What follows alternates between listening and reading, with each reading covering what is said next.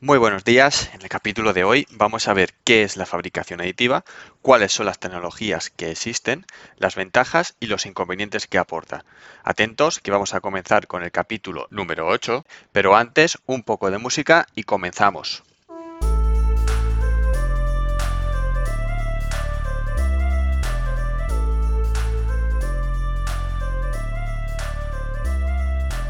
Muy buenos días a todos.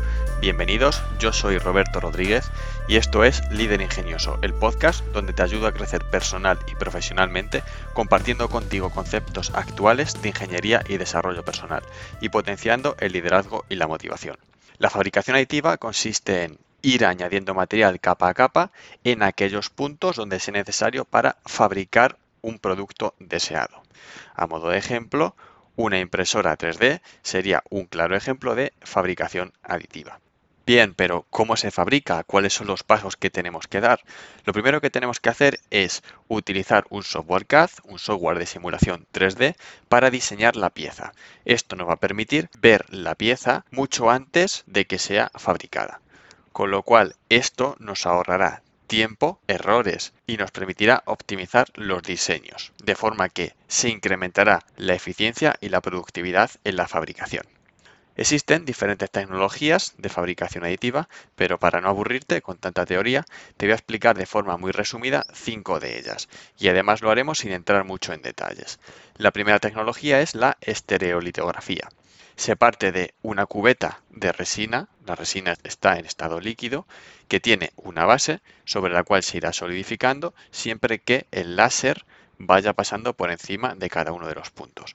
A medida que se van generando las diferentes capas, la base va introduciéndose en la cubeta de resina para realizar una nueva capa. ¿Qué peculiaridad tiene este tipo de tecnología? Pues que al finalizar la pieza la tienes que someter a un tratamiento de recocido para mejorar sus propiedades mecánicas y a la vez tienes que limpiarla utilizando acetonas para mejorar su acabado superficial. La segunda tecnología es la deposición de metal por láser.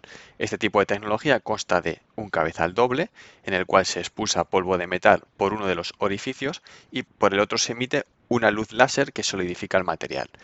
Ese material se va depositando sobre una base. La tercera tecnología es el modelado por deposición fundida. Quizás sea la tecnología más conocida y se basa en fundir un material utilizando un cabezal extrusor sobre una base fija. La cuarta tecnología es la fusión selectiva por láser. En esta tecnología se parte de polvo de metal, que lo disponemos sobre una base con un rodillo en capas muy finas y un láser va haciendo el recorrido de la pieza solidificando ese metal. Cuando se acaba una capa, se vierte de nuevo una nueva capa muy fina de polvo de metal sobre la base y de nuevo el láser vuelve a realizar el mismo recorrido. Y la última tecnología es la soldadura por haz de electrones. El funcionamiento de esta tecnología es prácticamente igual a la fusión selectiva por láser, solo que en lugar de utilizar un láser para solidificar el metal, se utilizará un haz de electrones. Bien, ya hemos visto qué es la fabricación aditiva, las diferentes tecnologías de fabricación aditiva y ahora vamos a ver siete ventajas. La primera ventaja es la personalización. La fabricación aditiva permite realizar piezas completamente personalizadas a precios muy ajustados. La segunda ventaja es la rapidez. El proceso de diseño y de fabricación de piezas se realiza de una forma muy ágil, lo que convierte a este tipo de fabricación como la opción recomendada para realizar principalmente prototipos. La tercera ventaja es la deslocalización. ¿Por qué? Porque cualquier persona que tenga una impresora y el fichero 3D sería capaz de imprimir o de fabricar cualquier producto allá donde se encuentre, en cualquier lugar del mundo. La cuarta ventaja es permite optimizar las piezas porque con la mitad de material podemos conseguir piezas que tienen resistencias mecánicas increíbles. La quinta ventaja es que habilita o posibilita producir en lotes cortos, porque se reduce la cantidad de preparaciones y la cantidad de cambios de utillajes que tenemos que realizar para fabricar una pieza. La sexta ventaja es que es una tecnología muy adaptable, porque se puede combinar tanto la fabricación tradicional para fabricar una pieza con la fabricación aditiva, lo cual te permite mantener las ventajas de cada uno de los tipos de fabricación. Y por último, la última ventaja es la producción sostenible.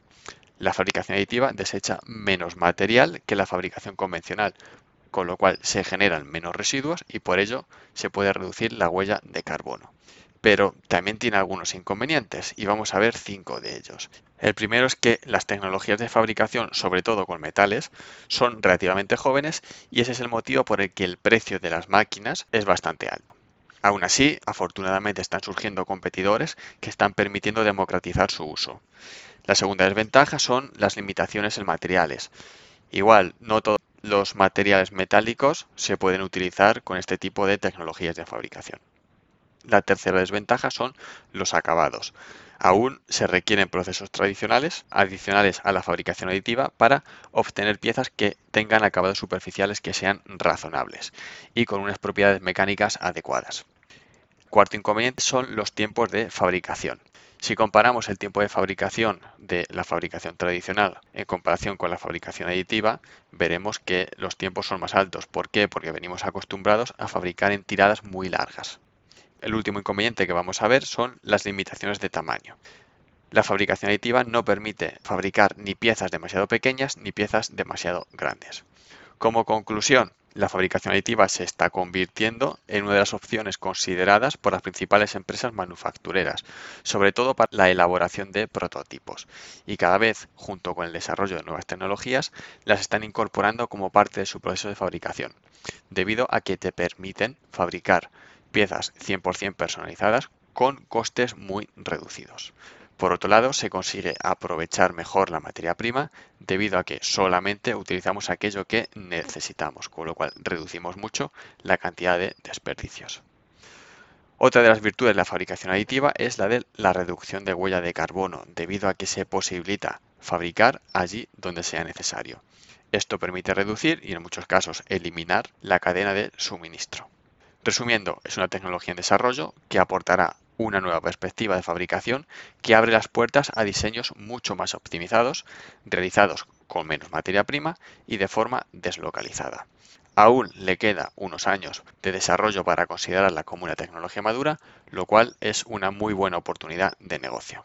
Recuerda que formarte y desarrollarte personalmente te servirá de gran utilidad para destacar entre tus compañeros, porque ganarás una ventaja competitiva que te permitirá marcar la diferencia en un ambiente tan competitivo como el actual.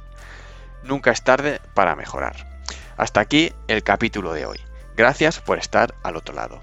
Si quieres seguir aprendiendo, dale like al podcast, comparte, deja un comentario en la plataforma en la que lo estés escuchando, Apple Podcast, Ivos, Google Podcast o Anchor, y recomienda a los amigos o compañeros a los que creas que les puede ser de utilidad.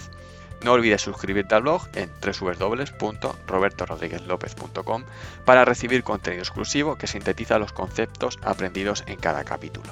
Si lo prefieres, puedes seguirme en LinkedIn, busca Roberto Rodríguez López, donde comparto todas las novedades del blog y del podcast. Muchas gracias y hasta el próximo capítulo.